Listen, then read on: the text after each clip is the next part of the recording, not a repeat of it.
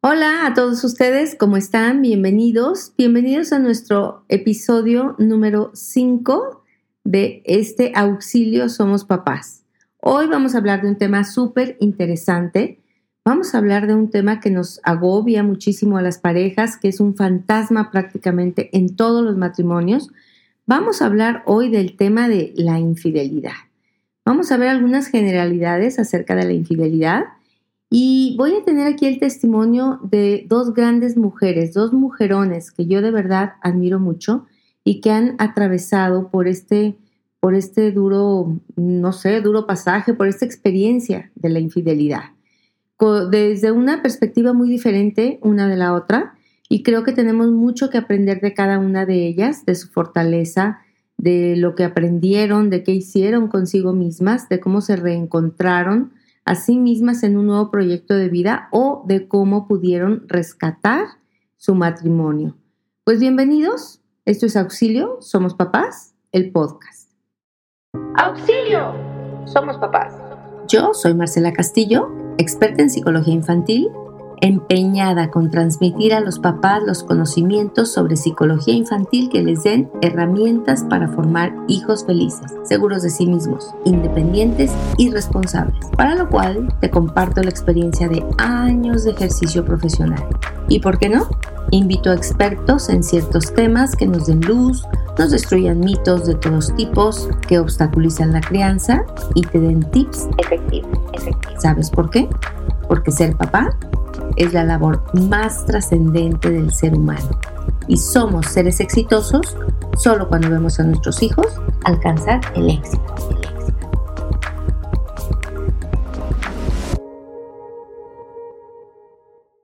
Pues bien, la infidelidad es un problema mucho más común de lo que nosotros creemos en el matrimonio.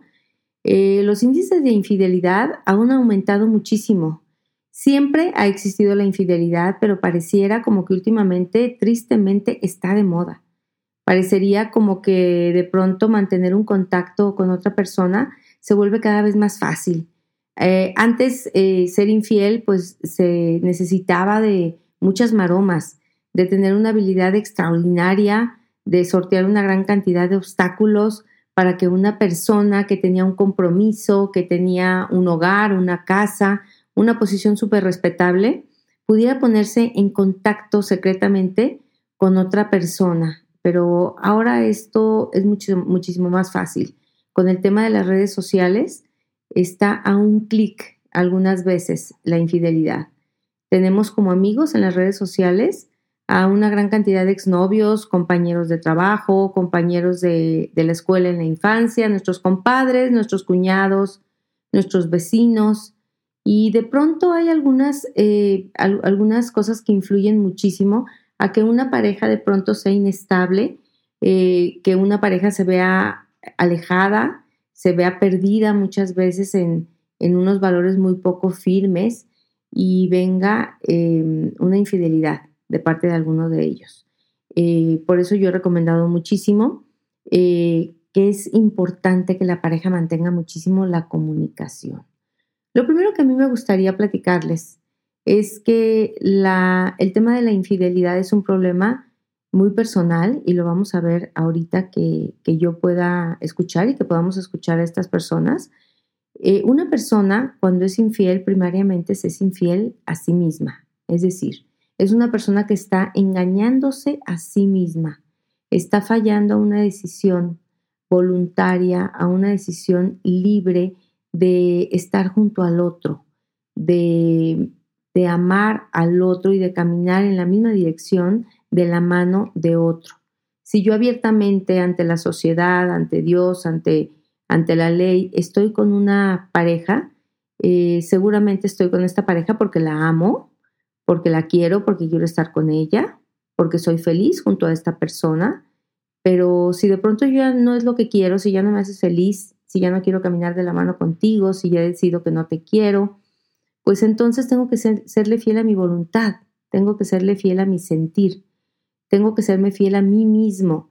Y entonces cabría perfectamente hablar contigo sinceramente, decirte cómo se ha perdido la esperanza, cómo se ha perdido el amor, cómo se ha perdido la ilusión, la admiración, la fe.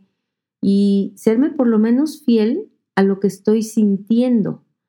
Pero cuando yo estoy con una persona y estoy amando o estoy buscando o estoy eh, procurando a otra persona y no soy capaz de terminar esta relación o no soy capaz de resolver el problema o de sortear esta crisis, pues no, no, no, no estoy claro con lo que quiero, no me estoy siendo fiel a mí mismo, estoy viviendo en una, en una discordancia, en una incongruencia.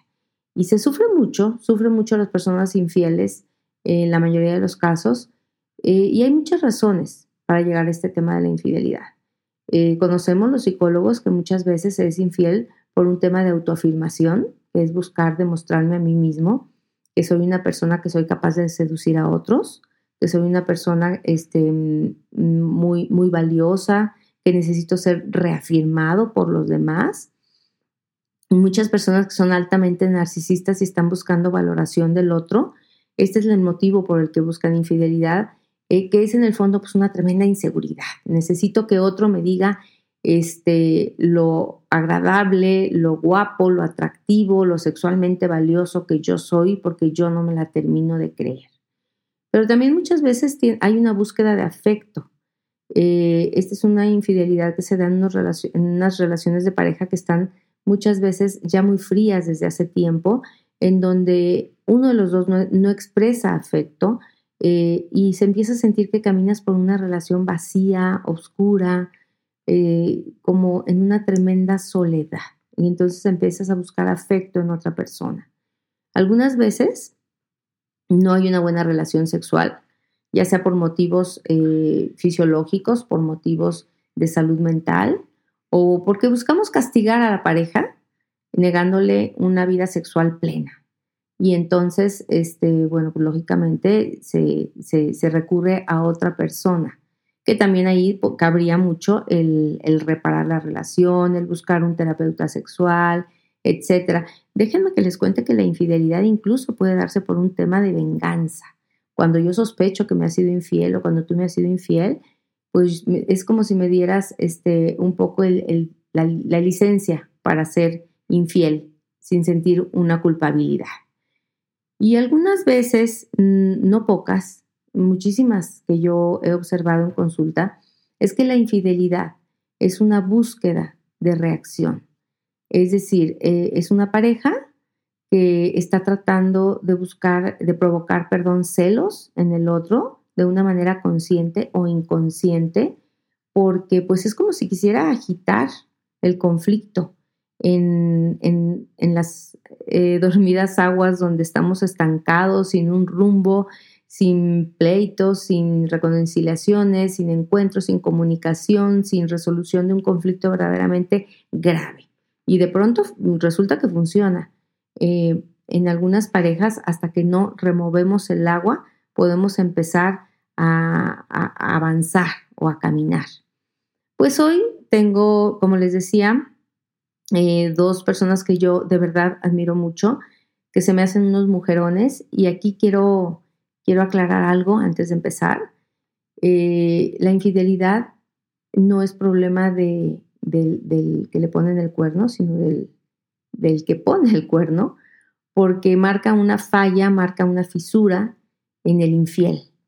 Y, bueno, pues vamos a ver estas dos personas cómo vivieron desde una muy, pero muy diferente perspectiva, con un muy, muy diferente desenlace, este tema de la infidelidad. Y para eso voy primero a saludar a, alguien que tengo aquí, este que yo admiro mucho, y que le quiero preguntar, a ver, eh, platícame, ¿cómo impactó la fidelidad en ti cuando tú creías que sentías o que tenías un buen matrimonio? Muchas gracias, Marce, por invitarme y darme la oportunidad de poder compartir algo de mi testimonio que podrá ser de utilidad para algunas personas. Cuando tú descubres una infidelidad y piensas que tienes un buen matrimonio, sientes que te quieres morir y te preguntas, ¿en qué fallé? ¿Qué hice? ¿Qué estuvo mal? Y sientes que te vas a morir, literalmente, pero no te mueres. Tuve que ir a ver a un psiquiatra que me medicó, dejé de comer, no tenía apetito, estaba tirada en una cama, medicada, y se me acercaban mis dos chiquitos y pensé, ok, si no tienen mamá y su papá se fue de la casa, no pueden perder a su mamá. Yo me sentía que no era yo, que hacía lo que la gente me decía, no tenía identidad. Decidí dejar los medicamentos y alejarme. O sea, es decir, lo primero es que caíste en una depresión tan profunda que tú tomaste medicamentos. Sí, así es. Y esos medicamentos me permitían no ser yo. Me sentía muy mal, muy mal con los medicamentos que decidí dejarlos. Ok, ¿y, y, qué, qué fue lo que entonces te ayudó?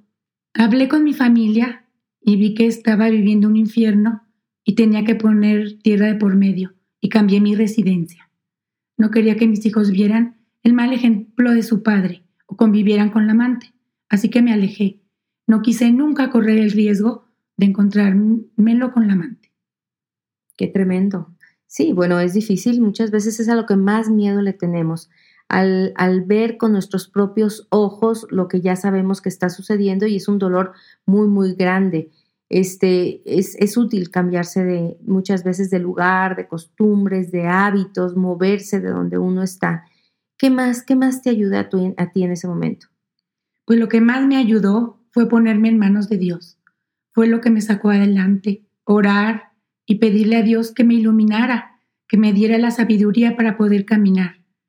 Tomé terapia, me di cuenta que la felicidad no te la da nadie, ni un hombre ni una pareja que tú puedes estar sola, ser feliz y disfrutar tu soledad. En una ocasión perdí a un hijo, que fue una prueba muy dura para mí en mi vida. A raíz de esto, me dediqué en cuerpo y alma a mis hijos y tal vez esto pudo afectar mi relación de pareja. Sí, eh, eh, esto sucede mucho. Sucede mucho que a veces estamos tan involucrados en nuestros hijos y sobre todo cuando hemos tenido los hijos arcoíris que vienen después de una pérdida de un, de un bebé y que los queremos sobreproteger, los, nos queremos dedicar a ellos completamente y esto es algo que he repetido mucho en, diferentes eh, temas, en diferentes cursos. No hay que olvidarnos de, que también está ahí la pareja, de que también nos necesita la pareja. Y, y bueno, quizás uno de los errores que cometemos en una época de la maternidad, en una época del matrimonio, cuando nuestros hijos están muy pequeñitos, es envolcarnos tremendamente en nuestros hijos. Este, te, diste cuenta tú en ese momento. Y, bueno, y, después, ¿qué haces cuando, cuando tú quieres salir adelante? ¿Qué fue lo que te empieza a ayudar? Pues mira, me ayudó mucho las clases de yoga, el ejercicio, tomé terapias con algunos psicólogos, tomé algunos cursos es muy importante estar ocupada y con, con todo esto te ayuda a conocerte mejor. También me uní a un grupo de separados y divorciados, lo cual me sentí muy identificada y no me sentía rara o criticada por estar separada. Me ayudaba a ver crecer mucho a mis hijos y desarrollarse, desenvolverse. Mis hijos han sido mi motor. Sí, generalmente los hijos son lo mismo que te levanta. Este, a ver, eh, platícame, tú decidiste no perdonar o decidiste no continuar. A ver, ¿es lo mismo? ¿No has perdonado? Porque entiendo que no continuaste con tu pareja. Explícanos. No, no es lo mismo. Yo sí logré perdonar, pero no continué la relación. En un primer momento, yo quería reconquistar a mi pareja. Creía que vivía una pesadilla y quería recuperar su amor a como diera lugar. Tomamos terapia, él accedía, pero nunca se abrió. Y alguna vez le llegué a reclamar al psicólogo que él había que él sabía que mi pareja mentía, pero él nunca fue honesto con el psicólogo ni conmigo. Yo estaba tratando de reconstruir sola la relación, muy pesado para mí. ¿Y qué pasa? ¿Qué, de pronto, cuánto tiempo pasas así? ¿O, cuánto tiempo tú, tú tratas de reconquistar a esta pareja? Pues mira, pasaron muchos años. Después retomé mi dignidad y pensé, ni una lágrima más por este desgraciado. No vuelvo a derramarla por alguien que no me valora. Y lo solté y lo dejé ir. Pero el perdón lo logré con un curso muy bueno que hice, que inventó un sacerdote en Harvard. Se llama Perdón y Reconciliación que habla de liberarte y seguir, y habla del perdón como un regalo a ti mismo. Me ayudó a entender desde la perspectiva de la otra persona lo que hace y dejar de juzgar. Perdonar me hizo sentir más ligera, más libre. Sí, así es, porque el, perdón, y lo hemos repetido mucho, es un regalo que te haces a ti mismo.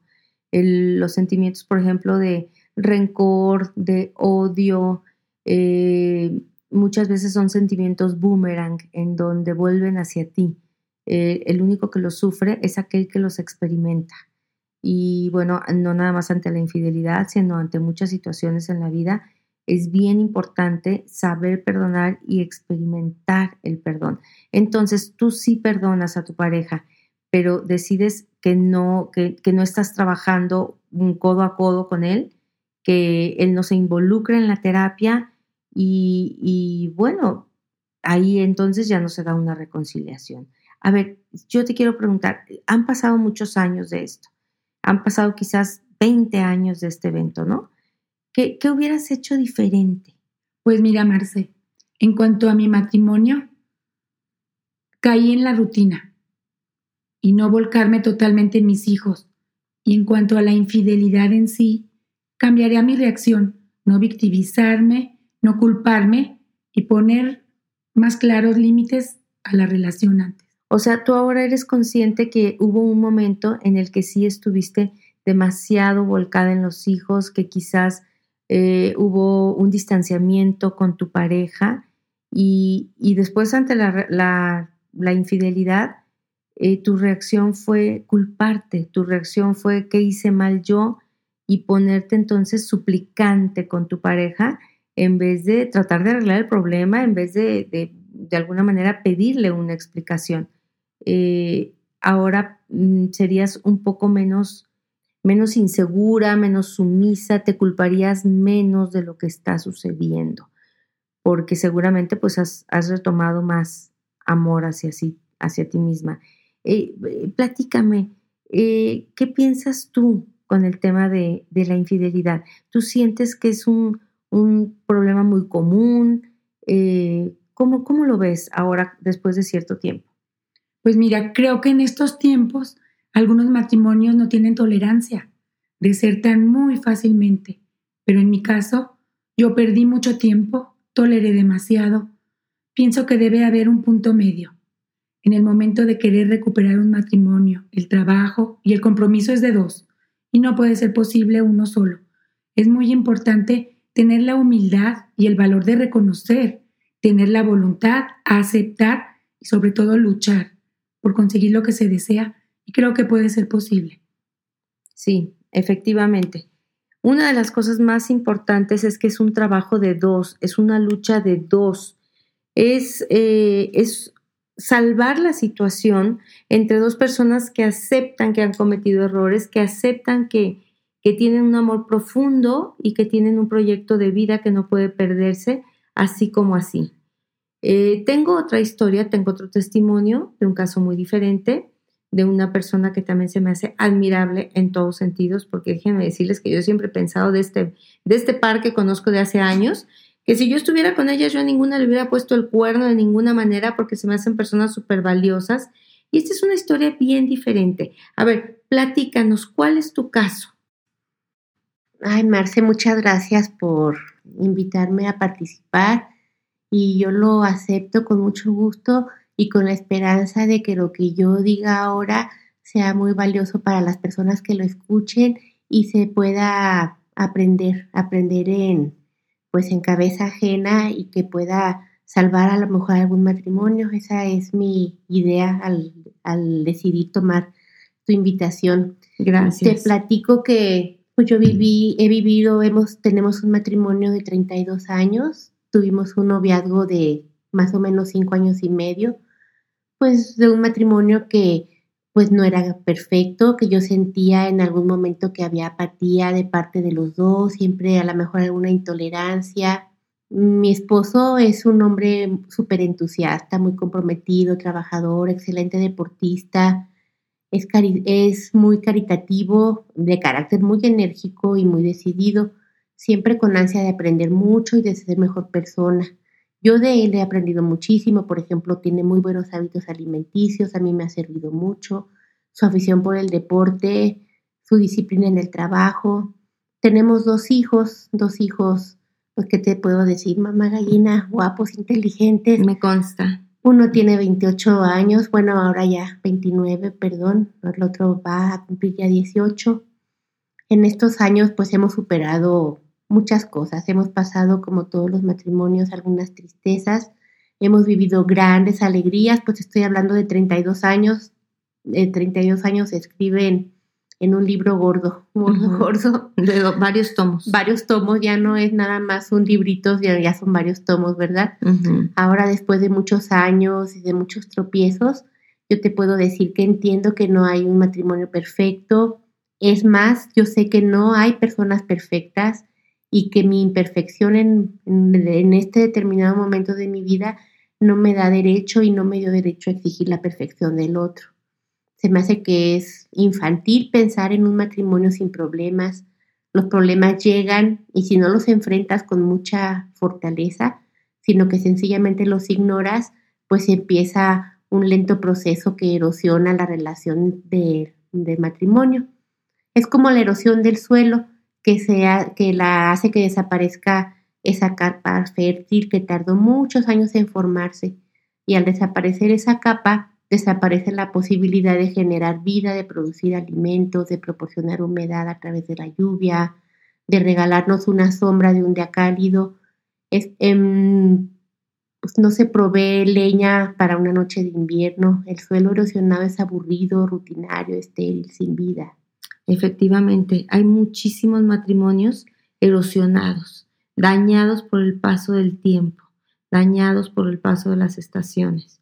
Y entonces así estaban ustedes. Sí, o sea, llegamos a un momento que era una relación estéril, como que pues teníamos una vida de pues en la casa, como que cada quien seguía su rutina. Nuestra relación llegó a parecerse mucho a todo esto que te platico, la erosión la dejó casi estéril y sin vida, los problemas llegaron y siempre pensábamos que la culpa era del otro. En este tiempo, pues mi esposo cometió un grave error, tuvo una relación con otra mujer y esto ocasionó mucho dolor a la gente, pues que, que nos amaba, que fuimos su familia. Yo llegué el día que me enteré pues realmente lo que le pedí es que se fuera de la casa. Yo pensé en ese momento que no quería volver a saber nada más de él. Mm, qué tremendo. Estabas muy dolida, me imagino. A ver, ¿y qué pasa? ¿Qué pasa entonces cuando tú, cuando tú te quedas sola? Él se va de casa, obviamente porque, bueno, tú tenías tus razones para pedírselo. ¿Y qué pasa en ese momento contigo? Ay, pues es un momento de, de mucho dolor, que volteas para todos lados, yo volteé y me vi sola, pues con mis hijos, sí, los tenía ahí junto a mí, pero yo no les quería fallar. Yo me observé, me observé por dentro y tuve una introspección y yo vi la necesidad de que tenía que valorarme. En este momento, este, yo tenía que hacer muchas cosas, tenía que mejorar unas tantas cosas, tenía que fortalecer otras supe que me, que me tenía que valer de las habilidades que tenía y había que desarrollar algunas otras, pero lo que más me tenía claro es que yo tenía que ser fuerte para salir adelante. Y me di cuenta que sí podía yo sola. O sea, no, yo pensé que no me faltaba él. Él que sí era de verdad el amor de mi vida, pero pues si había tomado esa decisión, pues yo tenía que salir sola. Recibí muchos consejos, ya sabes que siempre están los acomedidos, a veces no preguntas si te llegan. Mayormente los consejos fueron buenos y los agradezco muchísimo. Otros no fueron tan buenos, pero también me sirvieron mucho y también los agradezco. No debe haber faltado el que te, el que te dijo que emparejaras el marcador. de todo, la verdad es que de, tu, de todo hubo, fue casi un año lo que estuvimos separados experimentamos muchas cosas, pues vergüenza, miedo, pero sobre todo, pues sí, mucha soledad, o sea, una soledad porque pues ya estábamos en 32 años ya de, de vivir, de vivir yo con él, que pues prácticamente pues era mucho más de la mitad de mi vida, dos terceras partes de mi vida que ya tenía con él. Sé que él trataba de diluir esa tristeza pues con algunos amigos, en algunas mm, con alcohol, acompañándose de la gente que estaba en situaciones como la que él estaba, con las mismas circunstancias pero pues yo creo que se engañaba a sí mismo con el cuento de que él así estaría mejor. Yo eso pienso ahora, no, no te lo puedo confirmar así, pero yo lo veía de esa forma. y, y, a ver, ¿y por qué decides luchar? O sea, de pronto le dices, vete de la casa, él se va, tú te das cuenta pues que puedes salir adelante, que es el amor de tu vida, pero que, pero que sin embargo puedes salir adelante. ¿Qué te llevó a, a perdonar y a trabajar en esa relación? Bueno, mira, aquí quiero decirte que yo también entré en un proceso de terapia que me llevó a reflexionar sobre muchas situaciones de mi vida, entre ellas, pues lo que yo te decía, sí me valoré, valoré mi persona, mis sentimientos, que mis decisiones cuentan, pero me di cuenta también eh, observando que también es una herramienta que, que tenemos todos y que a veces no utilizamos, pero observando que la mayoría de mis amigos separados o divorciados, que desgraciadamente en esta época son muchos, mayormente están arrepentidos de haber tomado una decisión de terminar con su matrimonio. Algunos están solos y realmente no era su plan inicial de vida. Otros han hecho el intento de encontrar otra pareja, pero mayormente fracasaron porque el enamoramiento dura poco, este es un proceso que dura poco y que ese proceso de que sientes unas palomitas en el estómago, las maripositas, pues se pasa. Y aunque estás buscando la felicidad, después acabas sumido en una tristeza más grande y en una soledad más grande, porque en lugar de dejar a un lado la soberbia y reconocer lo valioso del compañero de vida y de intentar recuperar, pues cometiste otra vez otro error que te va dejando un hueco más grande. Entonces, esa es una cosa que tienes que, reflexionar mucho. Yo sabía que, pues, que el camino para que gran parte de lo que yo había perdido pudiera ser recuperado y lo pudiera, y lo pudiera volver a conservar, pues era tener un poco a un lado la soberbia, era pues centrarme en lo que uno deja de hacer y no en lo que el otro hace o deja de hacer. ¿Y, qué pensamiento te arma de valor para decir, ok, perdono, va, voy, vuelvo a creer en ti? No, mira, si, si el balance de los 32 años de mi matrimonio iba a ser la suma de nuestras fallas y de nuestras debilidades y de las frustraciones que teníamos, pues ciertamente nuestra relación pues era basura o estaba hecha basura. Pero pues yo decidí que nuestro matrimonio debía de ser la suma de las actitudes o de las virtudes o del amor que nos unía. Lo que necesitábamos pues era madurar y retomar un amor más adulto. La madurez pues no llega por el simple paso de los años, sino que debe ser una reflexión de una autocrítica profunda y honesta. Aprendí que lo que significa la palabra perdón, los dos lo necesitábamos y los dos nos lo otorgamos. Yo también me había equivocado en muchas cosas. Qué, valiente, qué valiente decisión cuando estando con el corazón roto dices, pero yo también me he equivocado. Me parece sumamente valiente. Mira, Marce, mm, soy una persona que ahora me considero cerca de Dios, que por supuesto pues he tenido mis tropiezos, pero estoy consciente de que el plan de Dios está en que los solteros pues sean plenos en su soltería, que los sacerdotes disfruten de su vocación y que los matrimonios encontremos en la familia nuestra realización. Yo ya tenía mi familia y tenía que luchar por ella. Yo estaba consciente que tenía que luchar por ello porque era mi proyecto de vida. Y la verdad es que no lo podía perder así porque sí, porque y mis hijos, mis hijos que tenían que aprender, cuál era el ejemplo que les íbamos a dar. Por eso recé cada día para que pudiéramos pues, restablecer nuestra relación. Me acerqué a Dios y eso me dio mucha tranquilidad y mucha fortaleza. Yo sé, porque ahora mi esposo me lo hizo saber, que él, además de que me pidió perdón por los daños que nos había hecho, eh, se ha fortalecido por corregir aquel daño que nos lastimó tanto en la relación y que lastimó en nosotros, el, no ni el él ni el yo, sino en nosotros. Él hizo, se hizo consciente de sus debilidades, también se acercó a Dios, le pidió fuerza para no recaer, empezó a evitar ciertas compañías, a, huir de ciertos lugares, a pasar más tiempo con, conmigo como pareja, como familia, a ser transparente conmigo, con nuestros hijos. Yo descubrí el nosotros, que de verdad lo teníamos olvidado y que es importantísimo, el nosotros que es muy diferente al tú y al yo, y que debíamos haber cultivado entre los dos siempre aquí es como, hay como un común denominador, ¿no? Como que se olvida mucho el somos dos, somos pareja, empezamos dos y somos la pieza más importante de esta, de esta ecuación. Así es, efectivamente, Marce. O sea, yo descubrí con este proceso que fue triste y doloroso que el matrimonio no es como los cuentos de hadas que terminan diciendo se casaron y fueron felices para siempre. Al contrario, eh, sabemos ahora que iniciar un camino juntos nos lleva a tener diferencias que nunca nos imaginamos que, existirían, que seguramente no se han acabado, el camino, el camino sigue y si los enfrentamos con un, con un enfoque más constructivo, más seguro, tendremos seguramente años por delante.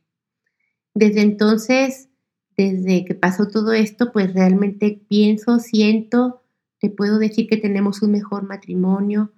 Sabemos que nos queda mucho por sortear, seguramente vendrán dificultades que resolver, pero ahora tenemos la convicción de que somos capaces de hacerlo bien porque nos hemos dado cuenta de que tenemos esa capacidad para salir adelante como pareja.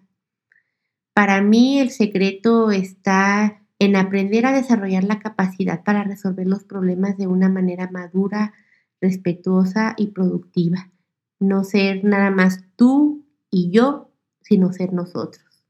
Qué interesante, qué interesante, qué valiente, eh, dos casos sumamente diferentes. Y bueno, si yo los observo desde aquí, desde mi perspectiva, yo podría deducir quizás que en un caso está una sola persona tratando de salvar el matrimonio, tratando de trabajar y de esforzarse porque las cosas funcionen, construyendo el edificio, jalando la carreta o como le queramos llamar, pero de una manera muy solitaria, mientras que en el otro caso tenemos a, una pareja que ambos se dan cuenta de los errores, ambos se dan cuenta de lo que han fallado, de lo que han dejado de hacer, y hay un compromiso bilateral, que quizás eh, el amor y el compromiso bilateral podría yo pensar que es lo que saca adelante a una pareja después de un, de un problema, de una infidelidad, después de un episodio terrible eh, que daña la, confianza mutua, pero no la daña irremediablemente, eh, sino que puede alguien rescatarse, puede darle nueva luz a su matrimonio, puede volverle a dar brillo, puede resultar eh, rejuvenecido o puede resultar como pues con cierto aprendizaje profundo acerca de dónde no debo de dejar que mi matrimonio se vaya en un piloto automático.